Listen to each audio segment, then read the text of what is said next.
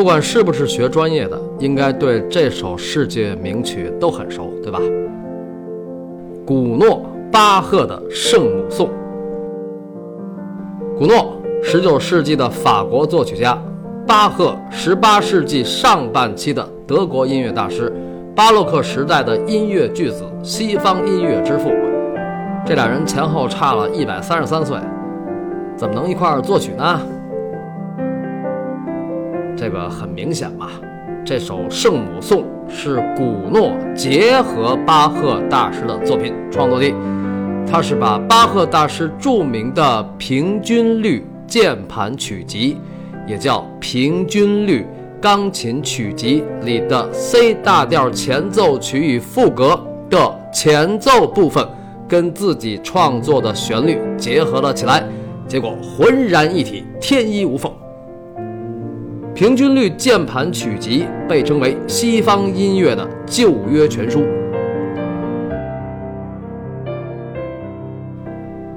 那么，古诺为什么要选择巴赫大师的作品呢？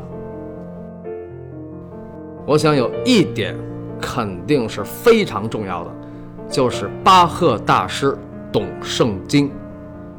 约翰·塞巴斯蒂安·巴赫从三十八岁到去世，他的后半生一直在一个教堂上班。那个教堂叫圣托马斯教堂，在德国的书城和音乐之城莱比锡。那个教堂建于十三世纪初，巴赫大师在那儿工作了二十七年，担任教堂的合唱指挥和音乐总监。所以他的作品里有大量的宗教作品，很多写的就是圣经上的事儿，比如他的代表作《马太受难曲》《约翰受难曲》，还有 B 小调弥撒曲。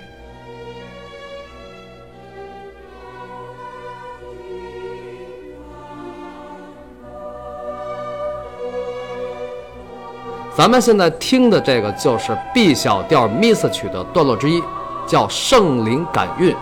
说的是耶稣的母亲玛利亚怀孕的事儿。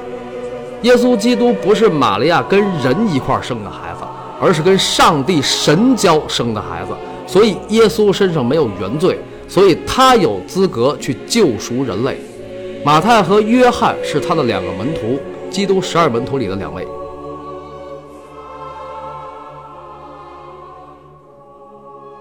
那咱们再说古诺，查理·弗朗佐瓦，古诺。生于一八一八年，出身世家，素养全面。十八岁考上巴黎音乐学院，他妈是个钢琴家，他爸是个画家，是吧？你看这家底儿，所以古诺也懂绘画。在大学的第二年，古诺获得了罗马大奖的第二名，第三年获得了第一名。这个罗马大奖大家还记得吗？高更系列的阿旺桥老大的那期，我谈到了朱利安美院。朱利安美院不光培养学生考巴黎美院，还协助学生参加罗马大奖。罗马大奖是一个著名的、历史悠久的法国的国家级艺术奖学金，创立于太阳王路易十四执政初期，就是十七世纪六十年代，也就是中国的康熙初年那几年，康熙勤劳败。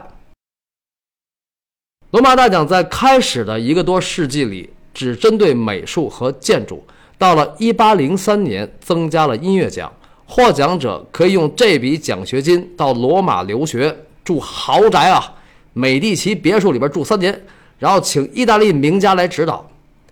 那么在罗马期间，这些所有的费用都是由法国国王承担，这太爽了啊啊！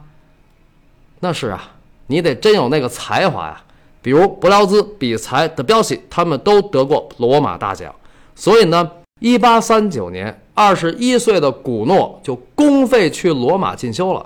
在罗马期间，西斯廷教堂唱诗班的歌声对他产生了深刻的影响，于是他创作了大量的宗教音乐。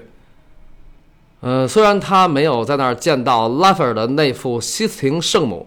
但是他见到了米开朗基罗的《创世纪》和《最后的审判》，那也是宗教作品啊。古诺也是懂绘画的啊，相信米开朗基罗的这两幅伟大的大壁画对他影响甚大。呃，当然，对古诺影响最大的还得说是巴赫大师。古诺与巴赫大师的人生经历都有相似的地方。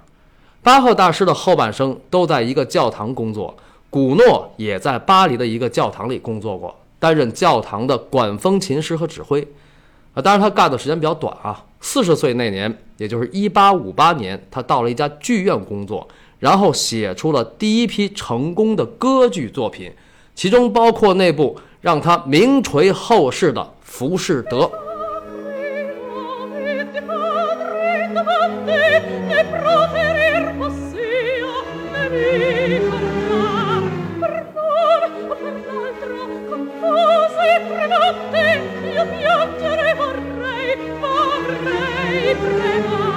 到了一八七零年，普法战争爆发，然后法国战败。到了九月，五十二岁的古诺带着全家去了英国，然后凭借歌剧《浮士德》成为英国王室的红儿。你看认命哈，真好。哎呀，看来有家有业的音乐家比较顾家呀，不像那帮画画啊，比如高更啊，比如库尔贝。要说十九世纪的法国艺术家里，谁是真正的撒开了玩了命折腾的，还真不是高更，而是他的前辈，现实主义画派的代表，超级帅哥和自恋狂库尔贝大师。库尔贝就比古诺小一岁，普法战争的时候他已经五一了，但是他就没走。一八七零年九月，普鲁士军兵临城下，包围了巴黎。库尔贝和德加、马奈，还有大帅哥巴齐耶。还有音乐神童比才都参加了国民自卫军，保家卫国。比才啊，不到九岁就进了巴黎音乐学院学作曲啊。古诺是他的恩师之一。后来比才也去了罗马进修。比才三十二岁结婚，结婚那年正好是一八七零年。一八七零年十一月二十八号，即将二十九岁的巴齐耶在对普鲁士的斗争中光荣牺牲。后来，德加和马奈撤离，库尔贝同志身为领导干部，一直坚持到了巴黎公社结束。他怎么这么大劲头呢？啊，不要命啊！这个老库同志没结婚啊，老光棍一个，没有负担啊。虽然他有个私生子啊。这个巴黎公社失败后，库尔贝被捕入狱，出来以后靠莫奈和雷诺阿的救济流亡国外。一八七七年十二月三十一号，死在了瑞士，享年五十八岁。哎，年关没过去，你说他那才华横溢又那么帅，这一辈子这么折腾，图啥呢？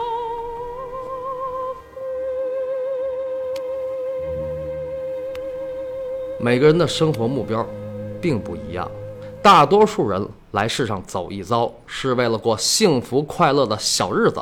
但是对于有些人，生命诚可贵，爱情价更高。若为自由故，二者皆可抛。这些人生下来就是带着壮烈的使命来的。正因为有了他们，才有了我们今天看到的和正在享受的各种美好和自由。所以，这些人应该被仰望和铭记。比如库尔贝和高更。抛开艺术上的贡献不说，单是他们的革命精神和英雄主义就足以让人肃然起敬。库尔贝把他的晚年献给了巴黎公社，而几十年后的高更把晚年献给了塔西提的反殖民主义斗争。其实这俩人是有一拼的，都是英雄末路，义薄云天。不过话说，自从普法战争和巴黎公社结束。法国人民可算是消停了，踏踏实实的过小日子。是啊，折腾什么呀？啊，从一七八九年法国大革命开始，基本就没消停过。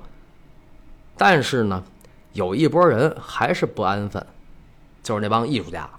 一八七三年初，比才开始创作歌剧《卡门》。一八七四年，印象派诞生。之后的事儿，大家基本都清楚哦。新印象派、后印象派、阿旺桥画派、纳比派，另外还有将日本艺术进行到底的新艺术运动。然后，一九零零年，十九岁的毕加索来到了巴黎。然后，一九零五年，三十六岁的马蒂斯崛起，野兽派正式诞生。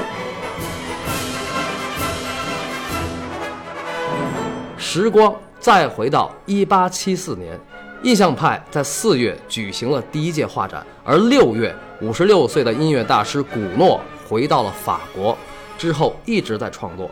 一八九三年十月十八号，古诺在塞纳河畔的圣克卢去世。古诺的音乐对后世的作曲家影响甚大，比如比才、德彪西，还有柴可夫斯基。古诺著名的歌剧除了《浮士德》，还有根据莎士比亚的剧本改编的《罗密欧与朱丽叶》。呃，当然，古诺大师最为大众熟知的作品还是这首融合巴赫大师旋律的《圣母颂》。